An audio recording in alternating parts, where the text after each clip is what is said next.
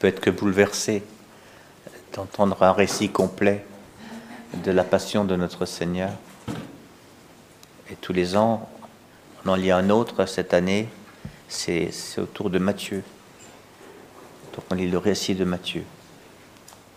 Et chaque évangéliste nous permet de, d'entrer un peu plus dans ce mystère. Vous avez remarqué que dès ce matin, nous entrons de manière très physique dans la semaine sainte.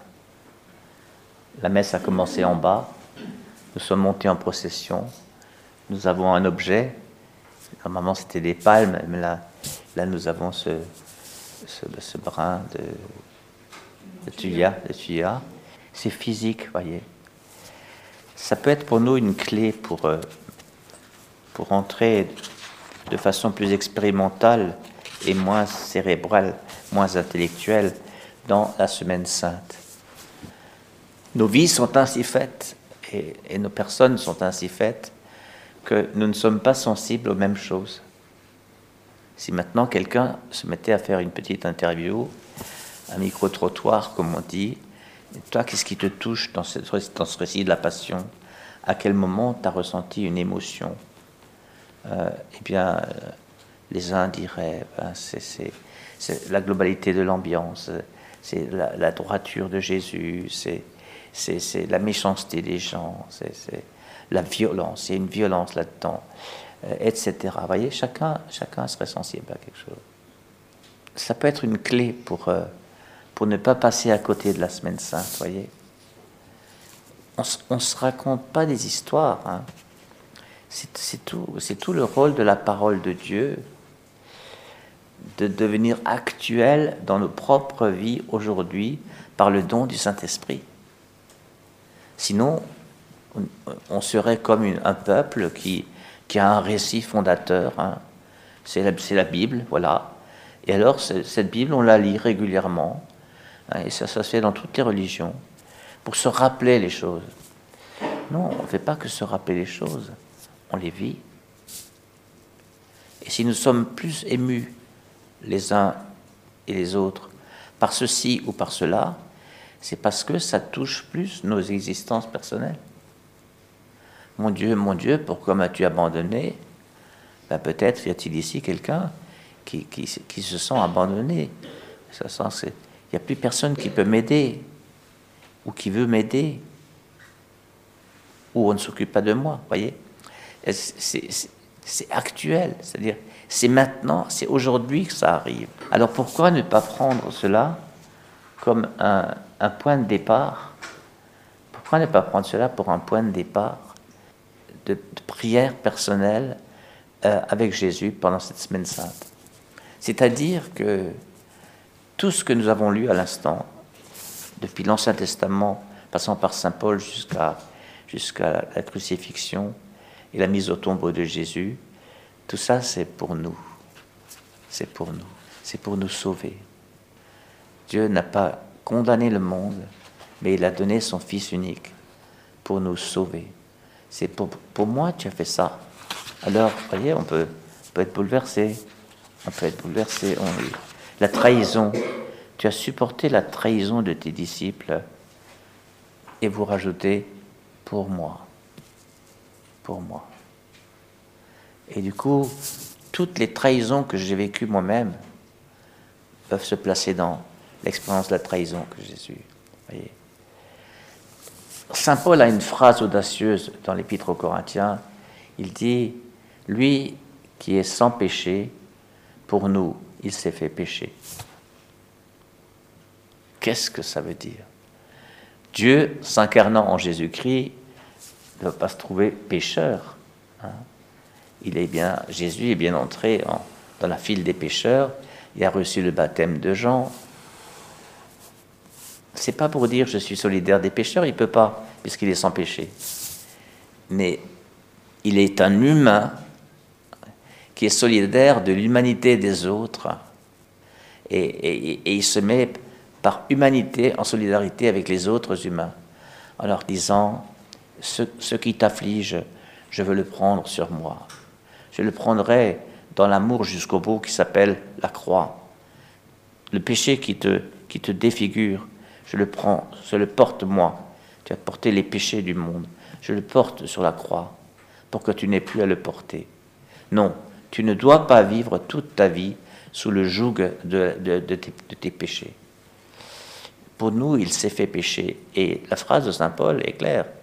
Il s'est fait pécher, c'est-à-dire, c'est librement. Il a choisi ça. C'est fort. Vous avez entendu le récit de, Philippiens. Il s'est anéanti, il s'est anéanti, il s'est abaissé, devenant obéissant jusqu'à la mort.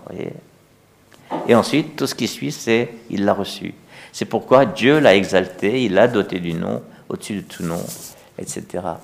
Mais lui, il a, il a dit à Dieu, à Gethsemane, si ça pouvait se passer autrement que, que par cette barbarie, mais non pas ce que je veux, mais ce que tu veux. Pour nous, il s'est fait pécher, c'est-à-dire il a porté sur nous tout, tout, et jusqu'au pire de ce que l'homme peut faire. Tuer un innocent, mais le tuer salement, euh, avoir éprouvé une jouissance de le torturer avant, de le, de le faire souffrir le plus longtemps possible avant qu'il meure. Mais quelle torture abominable Eh bien, il a pris tout ça par solidarité avec le genre humain. Et c'est comme ça qu'il sauve l'humain. Et toutes les guerres qui se passent actuellement, toutes les atrocités, euh, eh, eh, bien, il, les a prises et il les prend encore en lui pour que l'homme ait une chance de se relever et de se convertir et de quitter le monde de du mal et de la haine pour dans le royaume du bien et de l'amour. Si Jésus n'avait pas fait ça, l'homme se condamnerait lui-même, vous comprenez? Il mourrait de ce qu'il a lui-même mis en œuvre comme mal. Et Jésus le prend sur lui. Alors, pourquoi pas cette semaine être sensible à ça? Donc, ça suppose, frères et sœurs, de ne pas se disperser. Euh, mais, vous savez, se disperser, c'est pas forcément faire des choses. On va pas à la messe toute la, journée, toute la semaine. On a des choses à faire, c'est certain. Mais comment les faisons-nous, ces choses On peut le faire par distraction, on peut les faire par légèreté, on peut faire des choses pour s'extérioriser, pour euh, mettre sa sensibilité en effervescence, euh, pour notre jouissance personnelle, mais on peut aussi rester près du Seigneur.